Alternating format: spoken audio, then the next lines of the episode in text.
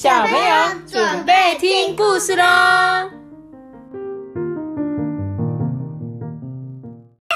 大家好，我是托比。大家发棒。今天要讲的故事是脱线、黑线三条线。对，他在讲线哦，脱线、黑线三条线。我们来看三条看，线是三条线吧？就是你画的三条线是。脱线就是脱线，脱线你是脱线那个脱线应该不是，我觉得是衣服脱线的脱线。啊？脱我自己猜的啦。文具店里面呢，各式各样的笔挤在一起哦。有一个年轻人啊，随意抽出一支黑色的圆珠笔，在店家准备的白纸上面试写。他用力乱写乱画一会啊，不甚满意的把这支笔放回去，然后就转身离开了。你知道他在干嘛吗？就是我们去书局买笔的时候，对，就会先试一下嘛，就会试写这样啊。前面不是会放一些废纸，你就会在那边乱画嘛。他在讲，拿擦擦笔的时候，对啊，他就说，对对对对对，就是你去买笔的时候，就是有在那边乱写乱画。他说这时候啊，他的衣袖碰到白纸，白纸飘坠在地上，纸上有一条黑线被“嘣哟”弹出来了，这是他刚刚画的那张纸掉到地上，结果纸上有一条黑线就被弹出来了。黑线头昏脑胀的倒在地上，说：“哦，这个人怎么这样？真粗鲁诶。他好不容易站起来，又看到一个女人踩着高跟鞋迎面而来，吓得他赶快逃离现场。黑线呢，离开了文具店，漫无目的的在街上行走着。天很蓝啊，阳光很热，柏油路面啊，好像一直在冒热气耶。黑线才走没几步，就觉得自己快要被热气融化了。他望着不远处有一座公园呢，蓬蓬青青的树，一棵一棵啊聚集在一起，就像一座小森林一样，吸引不少蝉呐，住在那边。哼哼哼哼哼哼哼哼哼哼哼哼哼，强大而有生命力的叫声，仿佛叫人赶快去绿荫下面避暑。黑蟹呢，越过斑马线，快步快步跑到公园里。公园里面有一个喷泉广场，哎，每隔几分钟啊，就会一道道从水柱里喷喷出水来，哗啦哗啦哗啦哗啦。水柱只要一喷出来的时候啊，大人啊、小孩啊，立刻一涌而上，穿梭在水柱间，呢，尽情享受全身被冲到冰冰凉凉的感觉。他们嘻嘻哈哈，笑得好开心哦。你有玩过这个吗？就是从地上会这样噗喷水。有一次我们去屏东啊，客家园区那边，不是跟小金鱼玩的超开心的。黑线靠近一个水柱的洞口，好奇的往下探。这时候有一个撑阳伞的胖女人把它捡起来，用很嫌恶的表情说：“哎呦，这里怎么会有铁丝啊？是谁这么没公德心，随便乱丢？万一我的小孩被刺到了，那怎么办？”胖女人说完啊，四处张望，想把黑线丢到垃圾桶里。可是垃圾桶在一百公尺远的地方，诶，他很懒得过去，就把黑线暂时收进手提包包的侧袋。但是他没有把口袋的那个扣子扣上哦。黑线见得机不可失，鼓起勇气跳下来，又掉到了地上。黑线不禁喃喃自语说：“哦，我今天真的很倒霉，到底是要摔几次啊？”话一说完，身边一道水柱噗冲出来，把他冲到天上，哎，当然又被重重的摔回地面。哎呦喂呀！我今天真的运气很差哎。黑线啊，一身湿淋淋，跌坐在地上哀嚎。不远处呢，有一颗蓝气球挣脱小孩的手飞走了，恰巧飞到黑线的身边呢。他开心的说：“嘿，要不要我带你到天上去散散心？”黑线看到蓝气球，哎，吞吐吞吐的说：“你你会飞哦，很很高吗？我有一点害怕。”蓝气球摇头摇摇头说：“嗯，我现在自由喽，看风要让我飞多高，我就飞多高。”黑线看看蓝气球，不知道说什么哎。蓝气球又摇摇他的屁股说：“走吧，走吧，别犹豫了，跟我到天上去玩吧。难道你还想待在这边，让大家踩来踩去的吗？”黑线听啊，不再犹豫，立刻握住蓝气球的线，跟着它缓缓往上飘。你看这座城市多美丽呀！你看公园的池塘变成一个脸盆那么大，你看所有的人看起来都好像小蚂蚁一样，实在是太有趣了。蓝气球掩不住兴奋啊，声音高昂的说个不停。风微微的吹啊，蓝气球越飞越远。黑线紧紧抓住蓝气球的尾巴，身体抖啊抖，他不敢往下看呢，连张开眼睛也不敢。呃，拜托拜托，不要再往上飞了啦，我我快要吐了。结果等一下气球破了，然后他重重摔跤。真的吗？蓝气球似乎没有听见他的请求，哎，依旧轻飘飘的往上，往上，再往上。黑线再也忍不住了啦。他把眼睛撑开一条细缝，希望能找到什么东西爬在上面，好让自己停下来。但他不小心往下一瞄，天啊！一阵晕眩的感觉来了。他身体一晃，不知不觉松开了手，一直往下坠，一直往下坠，一直往下坠。黑线掉在一栋房子屋顶的天线上面。哎哎哎，老兄！快醒醒呐！天线叫他说：“哦，我我在哪里啊？”天线回答说：“哦，你在我身上。”黑线啊才恢复知觉，迷迷糊糊的问说：“哦，我是什么地方？”哼，天线就说：“我说我就是指我自己，我是天线，我是一个东西，不是什么地方。你是不是脑袋坏掉了？”嗯。你是天线啊？你怎么没有在天上飞？黑线一脸疑惑啊！你是真的不懂还是脑袋坏了？我们天线是用来接受电波讯号的，本来就不会飞，好吗？好笑。哦，我懂了啦，因为你被装在很高的地方，靠近天空，所以你叫天线。嗯，大概是吧。我也没有想过这一点呢。黑线看看四周啊，发现都是高楼大厦，忍不住就问他说：“你住在这么高的地方，你不会怕吗？”“哦，我不怕高啦，但是我很怕强风哦。”黑线趴在天线身上，动也不动。哎，正想着要怎么样回到地面，突然刮起一阵风。哎，原来是一群。灰鸽飞过来，灰色的鸽子哦，不是灰鸽火锅哦，灰鸽。其中一只还张开嘴巴，把黑线啾叼了起来。哎，喂喂喂，你看清楚一点呐！我不是虫，我是一条黑线。黑线大声的讲。可是啊，鸽子根本就不理他。不知道飞了多久，灰鸽终于减速，停在一户人家的黑色屋顶上。那是一栋日本式的木造老房子，房子前面有庭院，庭院里啊有一棵高大的莲雾树，莲雾树的树枝啊有如一把大绿伞，遮住火辣的阳光哦。有一个老奶奶呢，坐在树下的阴凉处啊，拿着一件小小的背心，一针一线的缝着，嘴里还哼着慈爱的歌谣哦。辉哥啊，专注的看着老奶奶的动作。黑线还在他的嘴巴里，被口水哦沾得黏哒哒的。哎，哎呀，黑线啊，刚好用完了。如果有一条黑线，该有多好啊！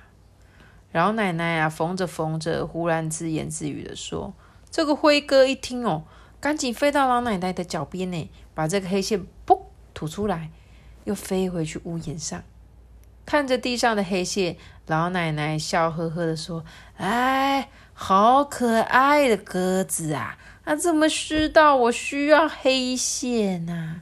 啊，可惜啊，这只有短短一截，不够我缝啊！你看，老奶奶在这里缝衣服。老奶奶将黑线呢放在脚边的针线盒里，仔细检视着剩下的线哦，最后选择了黄线。她满意的说：“啊，我的孙子吼，就像那个天上的小星星啊！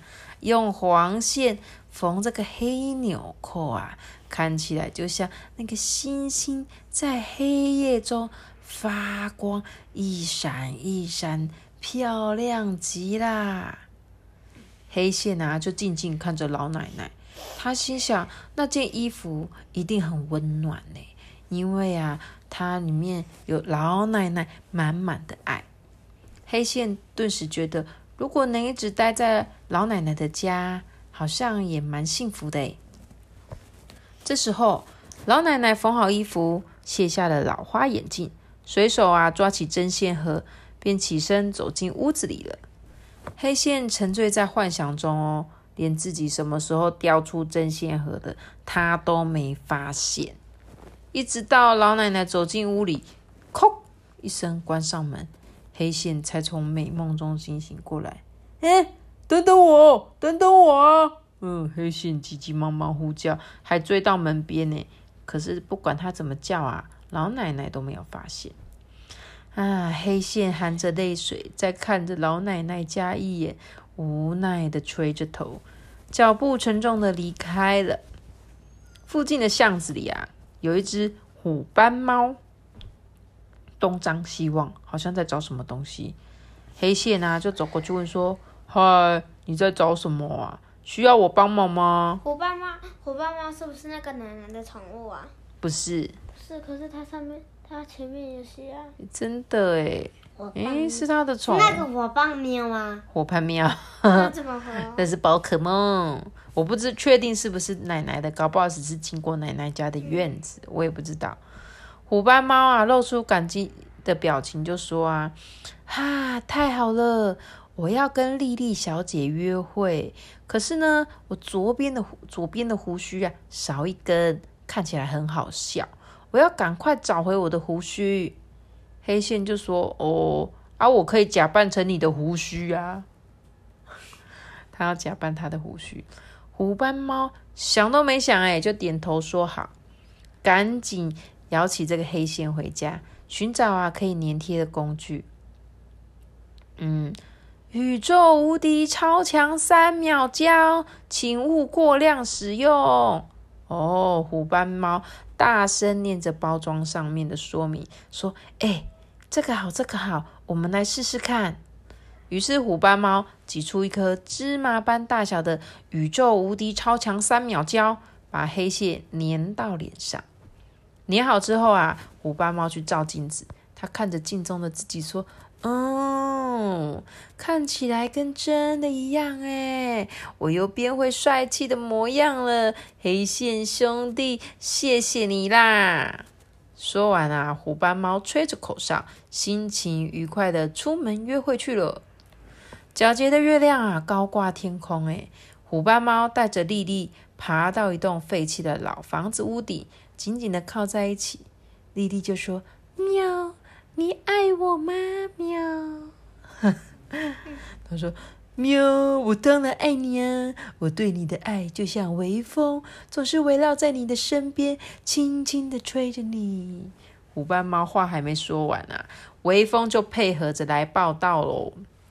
只是没想到，那一阵风竟然把虎斑猫脸上的黑线吹落了。丽丽看见虎斑猫缺了胡子的怪模样，发出一声尖叫。哈哈哈，他就笑他。虎斑猫害羞的捂住脸说：“哦，什么宇宙无敌超强三秒胶？这一定是仿冒品吧？用完的。”可怜的黑线被风吹落，又一次坠在地上，坠落在地上，对，全身痛得爬不起来。他躺在地上休息了好一阵子啊，直到身体比较不痛，才勉强爬起来向前走。黑线呢，经过一户人家家。听见屋内传来一个妈妈很严厉的声音呢，应该是在骂小孩。哦，我暑假让你补英文，花了我一大堆钱，你却这么脱线不用心，连个英文单字你都考不好。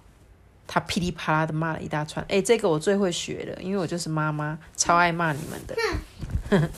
黑线啊，听得一头雾水啊，脱线真奇怪，小朋友考试拖我们这些线啊，去做什么？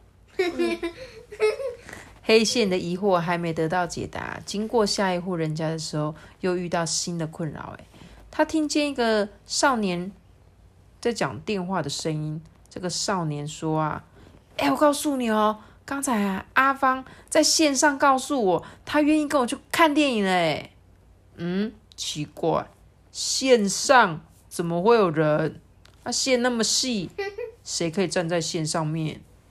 你听得懂线上的意思吗？听得知道哈。他说的，哎，阿芳在线上告诉我，就是可能他在电话线电话里面告诉他，或者是对，或者是在电脑的讯息上线上告诉我。但是这个黑线就说觉得很奇怪啊，线那么细，是怎么站在上面？你看，你看他角度，对啊，他想说怎么可以站在上面，对不对？黑线啊，带着满肚子的疑问，继续在街上乱晃。来到了一间冰店的门口，只见啊，两个年轻女子手上各拿着一支冰淇淋走出来。嗯，橘红背心的女子说：“哎，你知不知道啊？我昨天真是糗大了哎！晚上跟同事去吃饭，一边吃一边骂老板，不体谅员工。没想到隔壁桌的男人突然转过身来，哦，竟然是我的老板！哦，害我当场脸上三条线。”丢脸死了啦！穿着水蓝水蓝色的女子笑着回应说：“这件事告诉我们，千万不要在别人背后说坏话。”说着说着啊，两个婀娜多姿的女子啊，笑着走远了。黑线被他们身上的香水啊，哦，熏到都快要茫茫了，有点迷茫了。在清醒过来的时候，他又想啊，人的脸上怎么会有三条线？啊，如果是皱纹，应该不止三条吧？而且那个小姐还很年轻啊，不会有皱纹吧？黑线啊，接连遇到几个问题，他越是努力思考，脑袋就像毛线一样打结，乱的难分难解啊！经过一整天的折腾，摔了一次又一次，遇到一大堆让他想不通的问题，黑线身心俱疲。很想赶快找一个地方休息，走呀走，他看到角落好像一间很特别的房子，诶，米黄色的墙上画着一堆奇形怪状的图案，有的像蝌蚪，却有鹤一般细长的脚；有的很像鱼，却长了一对轻盈的翅膀，诶，黑线越看越有趣，哎，再走近一看，墙上有一块铁雕刻的招牌。用很艺术的字写着“无限线索艺术工作室”，无限就是无限，哦，无极限的无限。哦，你是。诺亚方舟，好加入。然后嘞，无限。好啦，就是这个无限线索。艺术工作室对线索就是我们在找东西的线索，这样。线这个工作室啊，显然已经打烊了。黑线啊，不管三七二十一，钻过门缝，一直往里面走。那一栋房子里的隔间好像全部都被拆掉了，里面的空间啊，很大很大很大。地上有很多雕刻品哦，墙上也挂满了各种风格的图画。屋子里面啊，安安静静的，一个人也没有。嗯，这里的艺术家应该回家休息了。黑线想，没有人，我刚好可以在这边休息一下。哎，突然啊，黑线发现屋子里的每一根柱子上面都有一句标语。哎，黑线啊，好奇的一个一个念啊：走进这里，欣赏艺术不用钱，但请把你的心交出来。嗯。创作不是靠灵感，而要像一名侦探，在生活中发现无限的线索。第三句，嗯，对，接他以为，嗯，是真的金吗？真的心对，真的心心。哦，真的心哦，我也不晓得。对对对哦，你说说刚刚那一句请把你的心交出来。对，别人看得见，看到这片飘雨呢就走了。对他讲的心就是用心的意思啦。对啊，再来哦，他说，嗯，创作就是要放胆玩。还有，我不太会说话，但我的话里有话，你可以跟我的话对话，就好像跟我说话。你听得懂吗？放屁还跟人家讲，都被录音了哦。好，人生很匆促，走慢一点，看久一点，你的体悟就会多一点。黑线啊，读完标语之后啊，再去欣赏墙上的画哦，瞬间他觉得自己可以看懂艺术家在画什么。哎，黑线开心的笑起来。他在工作室里面走来走去，最后啊，在一幅还摆在地上没有完成的画作前面停了下来。画面里油彩水还没有干，看起来像是一片黄褐色干裂的土地，被残酷的太阳啊照到，好像裂开的那种感觉。黑线觉得，嗯，这个画面好像还没有完成，似乎应该多加一点什么东西。可是他又想不出来，他不肯放弃，努力想，拼命想，用力想，好像他才是这幅画的创作者一样。想着想着，黑线更累了。这是他今天感到最累的一件事。他不知不觉啊，趴在画布上沉沉的睡去了。还没有干的油彩把它吸进去，粘住。黑线慢慢慢慢的就跟这一幅画融为一体的。诶黑线呢依然昏睡着哦。他梦见自己啊，不畏高温酷热，就像一株植物生了根，在荒地里面挺挺的等待一点绿芽冒出，以强韧的生命继续存在。隔天早，艺术家啊拎着一袋早餐来到工作室，他惊讶的看着自己还没有完成的作品，心里想说：“嗯，这边怎么多出一笔黑线啊？”